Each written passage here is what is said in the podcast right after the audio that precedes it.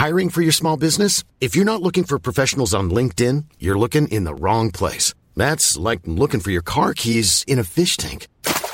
LinkedIn helps you hire professionals you can't find anywhere else, even those who aren't actively searching for a new job but might be open to the perfect role. In a given month, over 70% of LinkedIn users don't even visit other leading job sites. So start looking in the right place. With LinkedIn, you can hire professionals like a professional. Post your free job on linkedin.com slash people today. A viagem de Paulo pode ser vista como declínio da cristandade. Segunda parte. Atos capítulo 28. Comentário de Mari Persona. Tem um versículo que fala muito também né, nessa passagem, é o versículo 14. Quando eles chegam a um porto, a um local chamado Puteoli, no versículo 13. E versículo 14 diz: Onde achando alguns irmãos, nos rogaram que por sete dias ficássemos com eles, e depois nos dirigimos a Roma. Nós podemos pensar na maravilha que é a obra de Deus nesse mundo. Quem eram esses irmãos? Como eles foram parar ali? Quem estava alimentando eles? Quem, quem estava ministrando a eles? Quem estava organizando as coisas para que eles uh, tivessem o mesmo pensamento que os irmãos em Roma, os irmãos na Judéia, os irmãos de outras partes do mundo? Quem eram esses? ele fala: encontramos alguns irmãos. Parece que Paulo também não conhecia, não tinha ouvido falar desses irmãos. E, no entanto, eles rogam a Paulo que fique com eles sete dias. Nós sabemos que sete é um número perfeito, né? E que privilégio é quando cristãos rogam a Paulo que fique com eles sete dias. Ou seja, o ministério de Paulo, o ministério dado a Paulo, que é o ministério da revelação do, do que é a igreja, permanecer no tempo sempre. Sete, vamos falar aqui de sempre, né? Um tempo perfeito, sete dias, e Paulo fica sete dias com ele. E, e que precioso é nós pensarmos nesse versículo, porque hoje o que mais se escuta é falar, não, mas esse é Paulo, não, mas é Paulo, é. Paulo era isso, Paulo era aquilo. Eu, eu, eu uma vez um, um irmão mandou um, um endereço de um vídeo que ele queria saber o que eu achava daquele pregador. E é um pregador de uma igreja batista. E ele disse que Paulo tinha que fazer um curso de teologia, porque Paulo estava enganado em muitas coisas. Ele não sabia um monte de coisa. Hoje ele, hoje ele seria uma pessoa mais inteligente se ele fizesse teologia. Você imagina, imagina um cristãos escutando isso numa pregação de um que se diz pastor, líder, etc. Que alimento eles estão recebendo? Dizer que Paulo tinha que fazer teologia. Que alimento essas pessoas recebem? E aqui que precioso, esses daqui que não tem nome, não tem nenhuma identificação, rogam que Paulo fique com eles sete dias. Que, que bom isso, né? Algumas lições também a gente pode tirar da, desse trajeto aqui de Paulo, porque nós vemos um homem sendo levado de lá para cá, uh, sem ele tomar decisão para onde ele ia.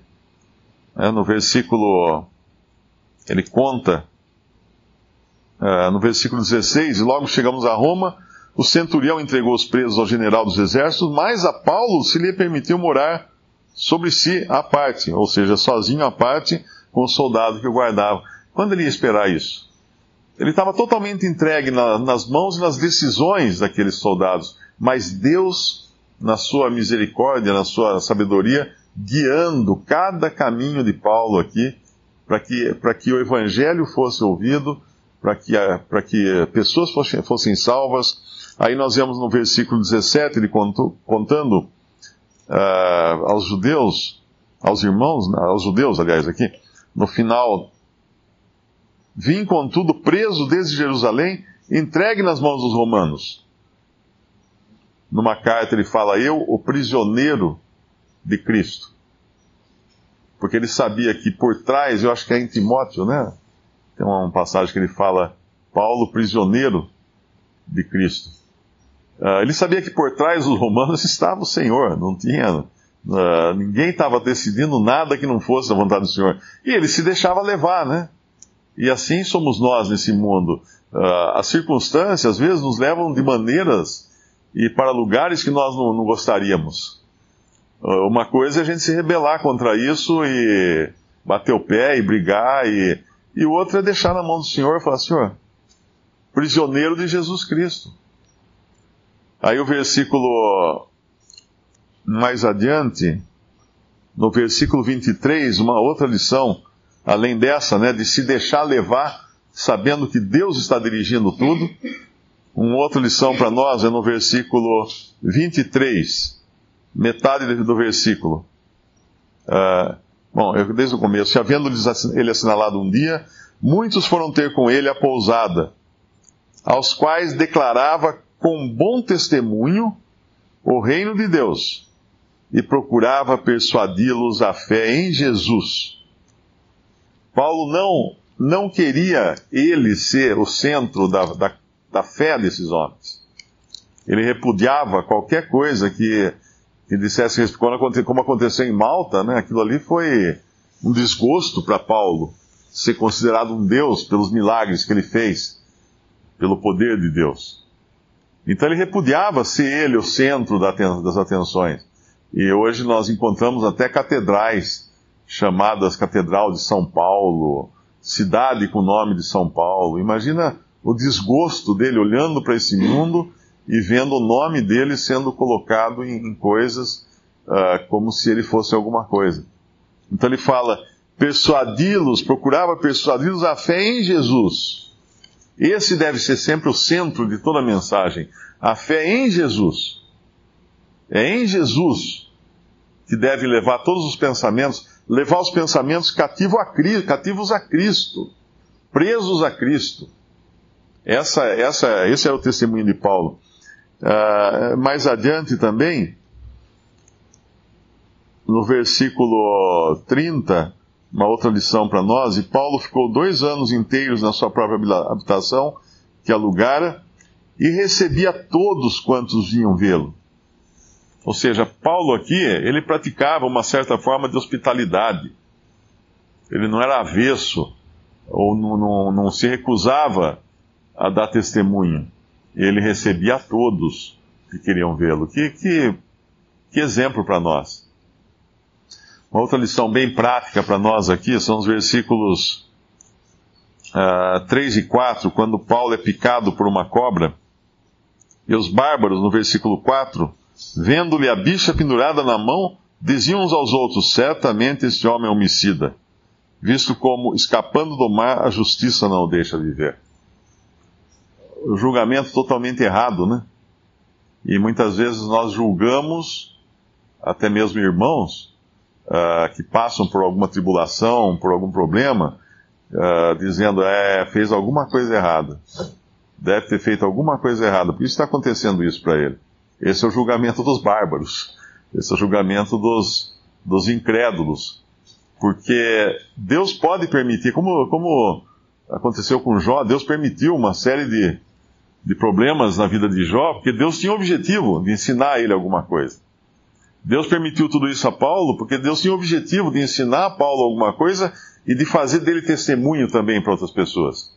Então, mesmo quando vem alguma algum, alguma tristeza, alguma dificuldade na nossa vida, uh, antes de pensarmos, ah, fiz alguma coisa errada, de nós mesmos, ou de outro irmão, ah, fez alguma coisa errada, nós devíamos perguntar, o que será que o Senhor quer que eu aprenda?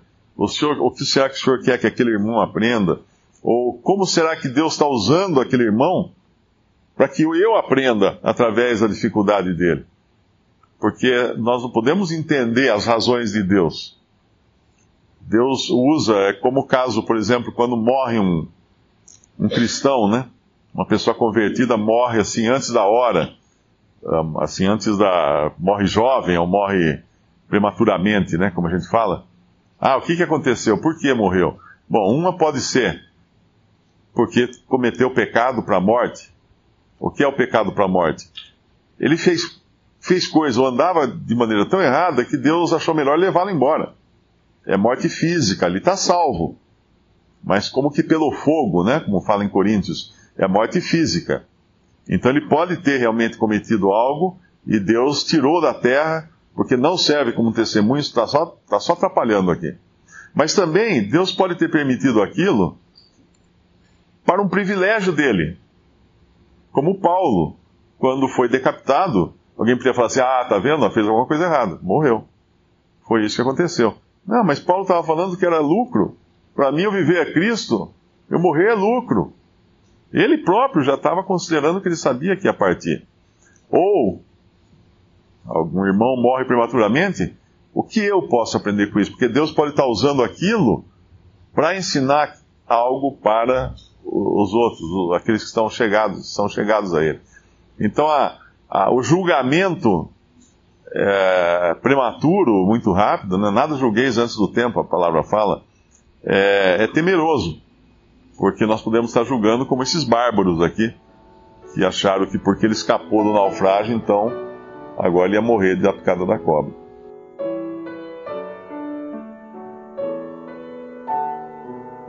Visite respondi.com.br. Visite também 3minutos.net.